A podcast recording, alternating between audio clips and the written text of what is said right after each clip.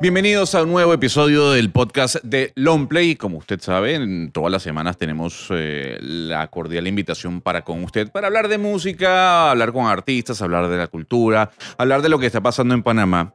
Eh, puede ser de cine tal vez o de teatro, pero usted sabe que Longplay es una tienda de vinilos, es la primera tienda de vinilos nuevos en Panamá en medio de esta nueva oleada que ha llegado.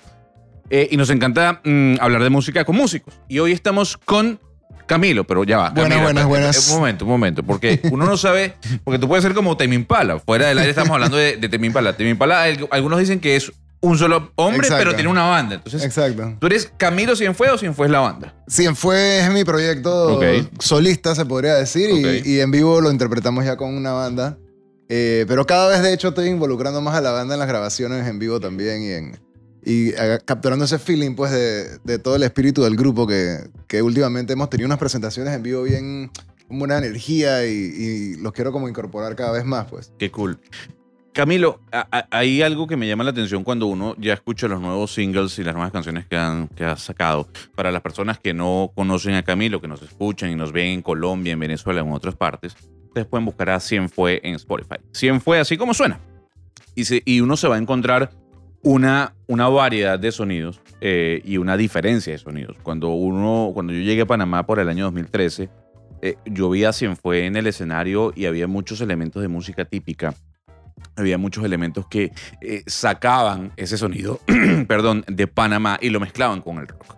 Ahora escuchamos un Camilo o a un Cienfue mucho más electrónico, mucho más indie, mucho menos rockero que hace unos 6, 7 años. ¿Cuál es la diferencia entre el Cienfue del 2012-13 al Cienfue de, de hoy en día? Bueno, ahorita lo que estamos haciendo, yo te diría que el, el 100 fue cuando empezamos, eh, yo proyectaba mucha, o eh, cuando escribía me inspiraba mucho en la depresión y en sacar sentimientos como tristes que tenía, con canciones como medio alcohólico, melancólico eh, y vírgenes y esa onda del primer disco. Y como que a lo que he ido evolucionando me ha gustado más proyectar lo que son energías positivas al mundo. Eh, y buscando un sonido eh, así como igual latinoamericano, fusión, pero que salga acá como de Latinoamérica eh, y le llamamos psicodelia tropical. Bien, psicodelia tropical. Ahora, para las personas que no saben el término, ¿cómo lo englobarías musicalmente hablando? Hmm. ¿Cómo así como lo englobaría? Sí, tú dices, bueno, rock es, es- es un género que está compuesto por guitarras eléctricas, va. ¿La psicodelia tropical qué es? Ok, ok, tiene un feeling tropical amazónico, te diría, que se inspira mucho en los eh, viajes psicodélicos como de ayahuasca Ok. y esa onda. Eh, y es sobre todo un mensaje eh, de energías positivas, eh, naturaleza y, y, como te digo, introspección, eh, como el viaje ese, pues viajoso. Hay un tema que, que acabas de mencionar y, y fue, eh, fue hablando de tu pasado, de tu pasado eh, dentro del capítulo 100 fue, y Ajá. fue sacar todas esas, experiencias tristes, melancólicas que vivías tú. Hoy en día hay un fenómeno, eh, y lo vimos hace cuestión de, de- de semanas, con J Balvin o con Residente, Mm. en donde se está hablando del- de, de- de la depresión y de cómo el propio músico sufre a Sí. pesar de mostrar otra cara en el escenario. ¿Qué tan difícil es mostrar que el músico sufre, que el músico sufre de depresión, valga la redundancia, que el músico también llora cuando Sí, se tiene que montar en un escenario y sonreírle a miles de personas? Sí, yo pienso que definitivamente que es más difícil estar deprimido y tener que pretender estar feliz. Eh, a mí siempre me ha costado menos, en verdad, transmitir como la, la onda esa melancólica latinoamericana. Eh, y de hecho esas canciones viejas las tocamos todavía y, y las siento súper relevantes todavía. Nada más que cuando estoy componiendo música nueva, quizás no es la energía que quiero meter al mundo ahorita mismo. Pues como que ahorita mismo me siento que estoy en un lugar que sí quiero transmitir algo más positivo. Eh, y sí, la nueva de Residente está brutal, la vi, me recordó mucho a los años que vivimos en Puerto Rico nosotros, yo con el baterista que toca conmigo, Ferran, vivimos en Puerto Rico, en Viejo San Juan, eh, cool. como del 2002 al 2004. ¿Y eso que vivieron allá? Eh, uno de los miembros del grupo, Wilfredo, eh, era de allá, Eh, nos conocimos en Berkeley. Y luego fuimos a. Teníamos un grupo que fuimos a tocar a España. vivimos como un año en España y luego fuimos a Puerto Rico a vivir dos años.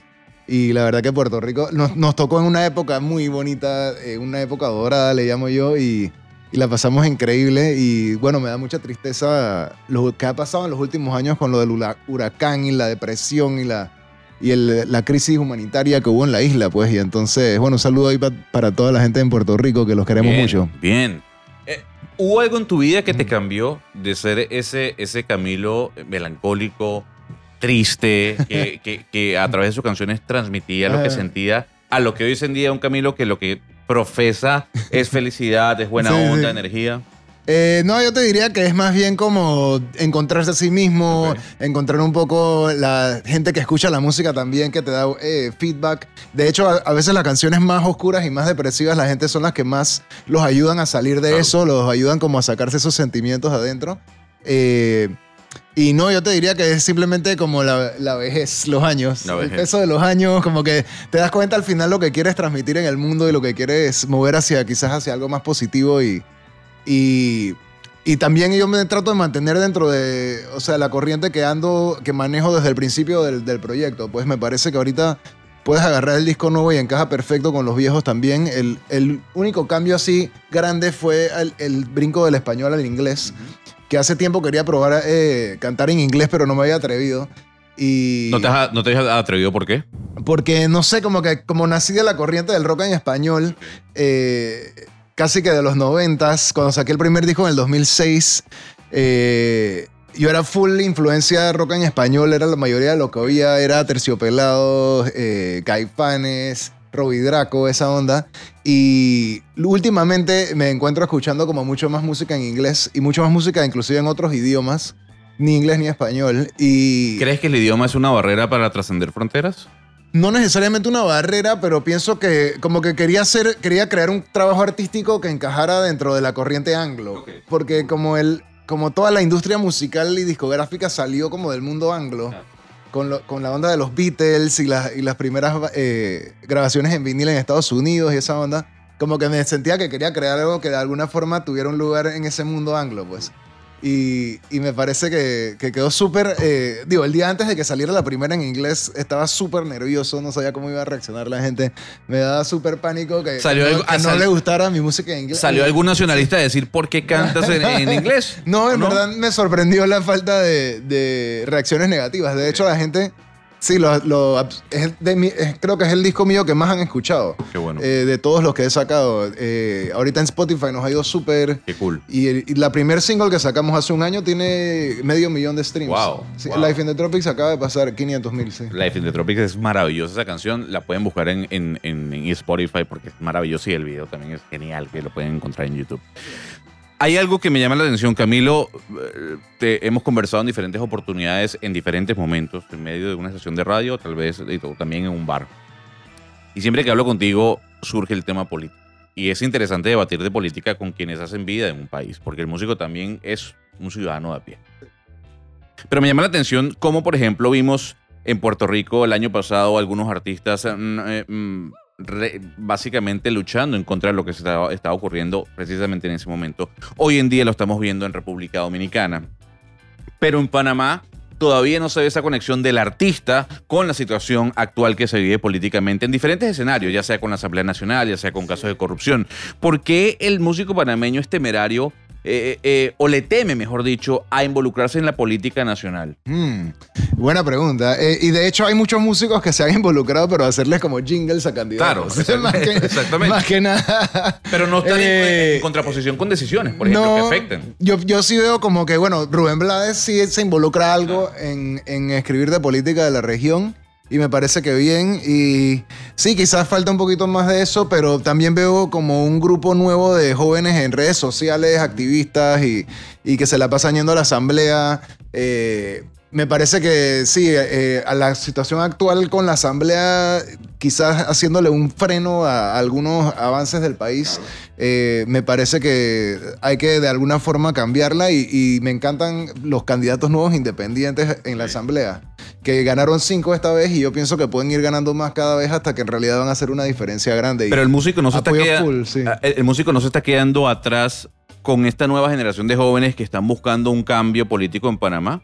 Porque lo que uno ve son jóvenes que a través de redes sociales buscan el cambio, Sí. denuncian, hacen una apología a la protesta de manera pacífica en contra de algunas injusticias que ellos creen. Pero el músico tú no lo ves como lo puedes ver en República Dominicana en este Sí. momento o en Puerto Rico levantando la voz y que, hey, yo no voy a tocar hasta que esto no se arregle. En los de Puerto Rico particularmente me llamaron la atención esas imágenes de, de Residente y de Bad Bunny en, eh, con la bandera y la vaina.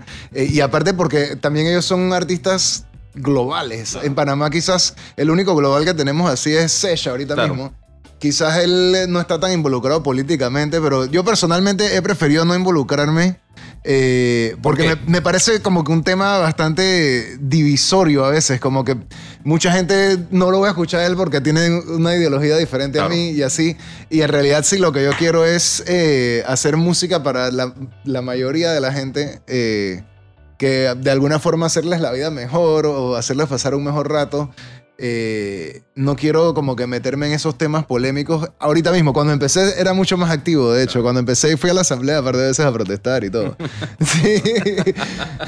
Me- acuerdo de una protesta contra las leyes de minería que, que fue famosa. eh, y ahorita no sé, como que lo veo más como del lado que necesitamos meter en Panamá, particularmente más legisladores independientes en la asamblea. eh, y apoyo full a los que están y me parece que ese es el camino, como que seguir eh, de alguna forma quitándole un poco de- del poder este que tienen enquistado ahí, gente que ha estado ahí por 40 años y, y no dejan que otros salgan adelante y cada uno tiene una maquinaria más grande que el de al lado y, y hasta el presidente lo tienen casi maniatado, o sea, no lo dejan hacer algunas cosas. eh, y definitivamente que cuando ves a los jóvenes estos protestando en la asamblea y los nuevos legisladores independientes que hablan súper bien, y de hecho yo no sabía, pero un par se graduaron de la escuela de Oxford, inclusive. Una, una, una pedigrí increíble para entrar ahí y, y exigir respeto. Hay, hay una, una evolución de Camilo, así como hay una evolución de la música y hay una evolución de los estados. Y cuando hablo de estados, englobo a ciudadanos, al gobierno, a todos los que hacen vida dentro de un país. La música hoy en día tratada desde, el- desde la parte estatal, ¿crees que le da mucho más respeto al músico panameño? ¿O sigue estando igual de decadente de hace algunos años? Eh, la falta de, de- de inversión en la cultura, Sí. la falta de inversión a los nuevos talentos. ¿Crees que ha mejorado Panamá en ese aspecto? Yo creo que hay algunas cosas que, me, que veo y me gustan, como eventos, eh, eventos del municipio, de conciertos en el Parque Omar, en la cinta costera, eh, algunos lugares acá como Rock and Folk, que me encanta lo que están haciendo. Pero sí, Panamá le falta mucho para llegar a un nivel eh, de ejemplar como consideraría, por ejemplo, Colombia que han logrado agarrar a todos sus músicos y, y hacer como, una, eh, como un bundle nacional de música nacional colombiana que pueden exportar a Asia, a otros países, eh, usar para conseguir mejores condiciones y tener plazas de, de conciertos del Estado que te, o sea, permitan llegar a más gente. Eh, me parece que el camino para Panamá debería ser ese, como que pegarse a lo que está haciendo Colombia un poco, tratar de encontrar eh, un poco de, fuerza en ese, en ese movimiento de promocionar los artistas nacionales, eh, pero siempre y cuando que, que sea merecido, pues que sean artistas que están haciendo cosas eh, relevantes, buenas. Entonces todo lo nacional no es bueno. no, no, obviamente que todo el mundo que está haciendo música no va a ser, no va a ser música buena. Claro, pero la bandera de que yo soy artista nacional necesito apoyo eh, eh, gubernamental. Entonces, eso caería con lo que me estás diciendo. O sea, se caería por su propio peso porque el hecho de que seas artista nacional no significa que te tienen que apoyar. Sí, no sé, como que eso ya lo debe decidir el mismo público. Si tienes público o no tienes público. Eh, obviamente no todos los artistas van a tener la misma cantidad de público, ¿no? Eh, pero siempre, o sea, sí me parece que hace falta una maquinaria como la que tienen en Colombia de que... Pero esa maquinaria que hace falta eh, es por la torpeza de decisiones gubernamentales a lo largo de los años o por la egolatría del, músico como tal de no generar un circuito todos juntos que lleve a, a- a una perspectiva a futuro Quizás. mucho más grande. Quizás, y también como la mentalidad, tú sabes, de Panamá antes ser una colonia fronteriza de, de Colombia. Ok. que era esta mentalidad de que no somos como una civilización real, sino que somos copias de otras cosas. Ok. Y, y no- siempre como que nosotros íbamos a pedir, por ejemplo, patrocinio para el Festival Verde, que era un festival que hacíamos. Y se Maravilloso, por se- cierto. Sí, gracias. Y se nos reían en la cara, o sea, como que cultura, jajaja, ¿eso qué es? Eh, acá como que hay, se- la percepción de los, de los gobernantes es que hay otras cosas más eh, Importante. importantes, pero a la vez hay tanta corrupción que, que mucha plata se pierde que podría ser destinada a estas cosas y... Y a mí sí me parece importante seguir esos ejemplos de otros países que, que lo han hecho exitosamente en Latinoamérica y país vecino. Y, y he, he ido muchas veces a Colombia a conciertos increíbles de ese tipo y el Stereo Picnic. Traté de, de ir al, al BOM, que es el Bogotá Music Market, que es una locura. Es que eso, eso es lo que deberíamos hacer acá, por ejemplo. Y ellos no, no dejan entrar ni un artista que no sea colombiano. Tienes que ser colombiano. Increíble. Sí, hay una, hay una protección sobre el talento nacional y eso no pasa solamente con la música, sino con los textiles y con una gran cantidad de, de- de- de- de cosas que se hacen precisamente en Colombia. Pero más allá de lo negativo que se puede Sí. hablar o de las críticas, a- a- en, en este gobierno, y hay que decirlo, no por aplaudir lo que está haciendo Laurentino Cortizo, porque más allá de ser pues, eh, eh, extranjero, no puedo aplaudir a un gobierno, sino mi, da- mi deber como periodista es criticar para que se mejore. Eh, sí hay que resaltar varias cosas. Uno, la creación del Ministerio de Cultura, que fue una gran promesa de- del señor Sí. Cortizo. Y lo segundo es la culminación de un proyecto que venía del presidente Juan Carlos Varela, o sea, la re- remodelación del Teatro Nacional, Sí. en donde tocaste. Sí. ¿Qué se siente tocar en el Teatro Nacional? Bueno, eh, yo había tocado hace como ocho años, en- pero en un evento pequeño, del- creo que eran los premios Victoria de la prensa, y no teníamos chance de hacer soundcheck ni de conseguir el público nuestro ni nada, y fue algo como bien apresurado, entonces, y, y tampoco el teatro estaba restaurado, entonces ahora apenas se abrió la oportunidad de tocar, sí me brincamos de una vez a, a escribir a ver si conseguíamos una fecha, logramos una. Eh, de hecho hubo un poco de polémica ahí porque de repente hubo una y se inundó con una tormenta que hubo porque no habían terminado unas ventanas y etcétera y y pasamos un- bastantes páramos ahí planeando el Ok. evento porque no pensábamos si se iba a llegar a poder dar inclusive y luego por fin se dio ahora en diciembre del 2019 y la verdad que una belleza de, de noche. Eh, el mismo, el lugar es mágico, es un lugar histórico, está diseñado para tener buena acústica, o sea que todo se escucha durísimo y sientes el público así encima tuyo, eh, en los balcones de más arriba. ¿Tenías como- miedo de no llenar el teatro? Sí, es 760 puestos y por eso empezamos a hacerle promoción como seis meses antes. A la noche esa y al final... Fue difícil de llenar. Sí, y especialmente, bueno, Panamá un poquito en recesión, el mundo entero. Y eh, eventualmente sí se, se llenó por completo y eh, la verdad que la energía que se sentía increíble, el sonido. Lo quiero hacer casi que todos los años. Voy a tratar de hacerlo el próximo año de vuelta. Eh, para mi música encaja súper bien porque era el feeling ese como de psicodelia tropical, exactamente eso, ¿no? No, vi algu- algunas, algunas imágenes y lo que me llama la atención y las personas que no han visto eh, eh, los conciertos de, de Camilo, hay todo un espectáculo en donde se hace una apología al, al significado de, de- de lo que es Panamá, ¿no? En algunas, algunas figuras eh, que entran dentro de esa psicodelia. Maravilloso. Lo pueden buscar en YouTube también, conciertos de 100 fue. Eh, pero dirán algunos, Camilo, pues bueno, sí, Cienfue tiene la oportunidad de tocar en un teatro nacional porque tiene dinero. Cienfue tiene la posibilidad de tener los equipos porque tiene dinero. Cienfue tiene la capacidad... En fin, ¿crees que el dinero es una barrera para que un músico en Panamá pueda crecer o se estanque? Hmm, quizás sí, o sea, el dinero es importante, eh, pero en este caso, por ejemplo, sí, el Teatro Nacional cobran una, un fee importante por tocar ahí. y- ¿Lo puedes decir? No, prefiero no, la verdad, pero, pero sí te cobran por, por la noche y encima eh, de los boletos te cobran un porcentaje, Ok. y etcétera. Hay todo un, un deal ahí que, que se hace un poquito difícil. ¿Beneficia el artista ese deal? Eh, al final sí nos fue bien, eh, pero yo te diría que a alguien más pequeño de donde yo estoy ahora le, costaría bastante a un solo grupo. Solo hay un, puñado de grupos en Panamá ahorita que pudieran llenarlo, me parece, pues. Eh, pero para mí era perfecto porque eran 760 puestos, que era como el límite. Quizás di que si señor Loop puede hacer que dos, dos noches seguidas y lo llenan las dos noches y así, pues. Pero, pero sí estaba un poquito cariñoso eh, y, y hubo un par de momentos que no nos daban los números y tuvimos que, que ver cómo lo hace, con las uñas prácticamente. Y si a mí me, me costó así, imagínate a alguien que no tiene los recursos. Entonces, Sí, es Eh, necesario entonces el dinero. Sí, eh, y especialmente yo te diría que hay, hay herramientas maravillosas hoy en día como lo que es Spotify, como lo que es otras plataformas digitales que, que la verdad que si alguien tiene talento así nato eh, y graba un video en, en sus, en su móvil, eh, literal los descubren, todas las semanas descubren uno nuevo así, ¿no? Eh, o sea que sí hay una forma de llegar masivamente mucho más rápida y, y como democratizada que antes. Pero sí, cómo llegas después ya como a los medios masivos, pero en realidad como que cada vez son menos relevantes, me parece. Eso te, eh, eso, eso te iba a decir. Mira, Eh, eh, mira Bad Bunny, por ejemplo. eh, Salió, o sea, de No, la nada. es yo te iba a- para allá iba mi pregunta, porque la democratización de los medios digitales y de los medios per se ha generado una gran cantidad de talento impresionante. Talento bueno y talento malo, el, vi- pero el video de Residente ahora también, YouTube. de una de vez. una. Eh, y, lo, y, y a eso, y eso, a eso voy. Aquí la penetración mediática en Panamá es muy alta, tanto en radio como en televisión, pero Cienfuegos no es un artista de radio ni televisión. No, yo- es que yo, yo sinceramente como que en algún momento de mi vida iba mucho a radio, todos los días radio, Funcionaba. televisión y en realidad no funcionaba tanto. Y entonces al final tú dices, en realidad yo quiero estar todo el día en entrevistas, eso no es lo que yo quiero estar haciendo, yo quiero estar haciendo música. Entonces eh, escogí pues, me voy a promocionar en esto, en Instagram, en ahorita TikTok, ahorita en Spotify, me interesa, me encanta la plataforma de Spotify de hecho. Y eh, me he enfocado en las cosas que me gustan, pues, y no. Decidí como que en realidad radio y televisión no le voy a dar prioridad porque me he dado cuenta.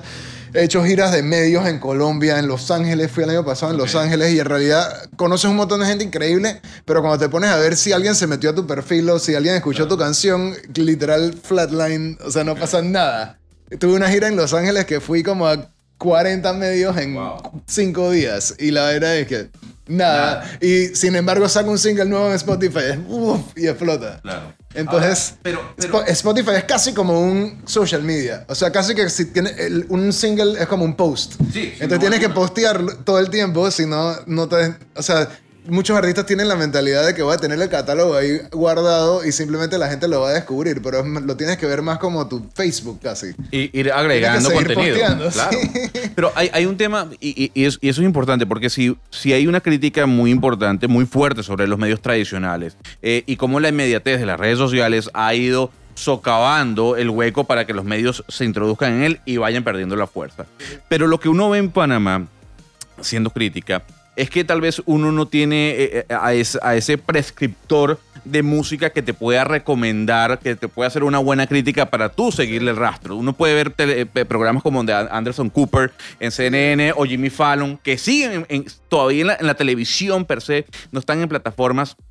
Y la gente lo sigue porque son ellos, porque el contenido que generan es interesante, porque su comentario es in- interesante. ¿Crees que en Panamá faltan prescriptores de música, críticos musicales, de cultura, para que la gente se arraiga y tenga un poco más de, de punch? Sería interesante ¿no? que surgieran como un par así de influencers de música. Estaría interesante. Eh, no, no conozco muchos. Claro. Yo conozco la gente, la gente sigue más que nada artistas. Claro. Eh, qué sé yo, nosotros, señor Loop, eh, Rubén Blades, tú sabes, eh, ahorita el, el residente con el video nuevo.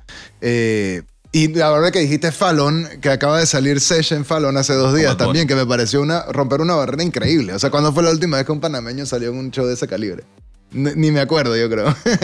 y entonces, bien interesante, te- porque si te metes a chequear el perfil del Sesh de Spotify, es uno de los artistas dentro de los 100 más grandes del mundo, más Sí, escuchados. Increíble, está como de 80 y Sí, pico. algo. efectivamente. Ya, sí, Increíble, el sí. hecho de estar con Jimmy Fallon Me en el programa es, Sí. es- es- es- es de- no solo estar con Jimmy Fallon, sino estar dentro de una canción de Bad Bunny que dicen algunos junto con J Balvin son dos de los más importantes músicos hoy en día. Pero, por ejemplo, ahora que te hablaba de la, de la gira esta en Los Ángeles que hicimos de medio, un par de cosas que sí me resultaron fue conseguir que me hicieran reseñas, por ejemplo, en Noisy, en Vice, en, en el- otro Remezcla, eh, que ya son como blogs y plataformas más eh, que te dan un poco más de prestigio. Pues cuando, cuando sales ahí sí puedes usarlo ya para en tu press kit decir, hey, mira, ya me están considerando en que sí son lo que tú dices, pues ya como, como críticos de música profesionales que saben. que están dedicados Sí. a eso y saben. Ya para ir cerrando la conversa, eh, eh, eh, Camilo, hay, hay, un, hay aquí en Panamá uno ve dos grandes vertientes e historias. Están los músicos como Cienfue, como Señor Lube, eh, como Sech, o músicos ya que están en otro nivel. Y está la, la llamada cultura alternativa, que es toda es- esta agrupación, eh, este número de agrupaciones que tocan en bares porque no tienen más en donde tocar. ¿Cómo estos músicos pasan a estar donde están ustedes? Porque no hay un intermedio. O sea, o tocas en un bar o tienes que tocar Yo en un to- lugar yo- de mil personas. Yo toqué bares muchos años también. Eh, yo te diría que, que lo que me sacó de, de, de bar nada más a, a ámbitos más grandes siempre son las canciones, man. Si, si logras una canción una canción que, que rompa la barrera esa, que ya te llega a mucho más público y te saca del- a, a un nivel nuevo y no es una sola, tienes que hacerlo varias veces, ¿no? Eh, y te pongo, por ejemplo, una banda que me gustaba mucho antes de punk que era Factor 8. Claro. Factor 8 tuvo un hit buenísimo que lo sacó y en un momento estaban tocando festivales más grandes por esa canción.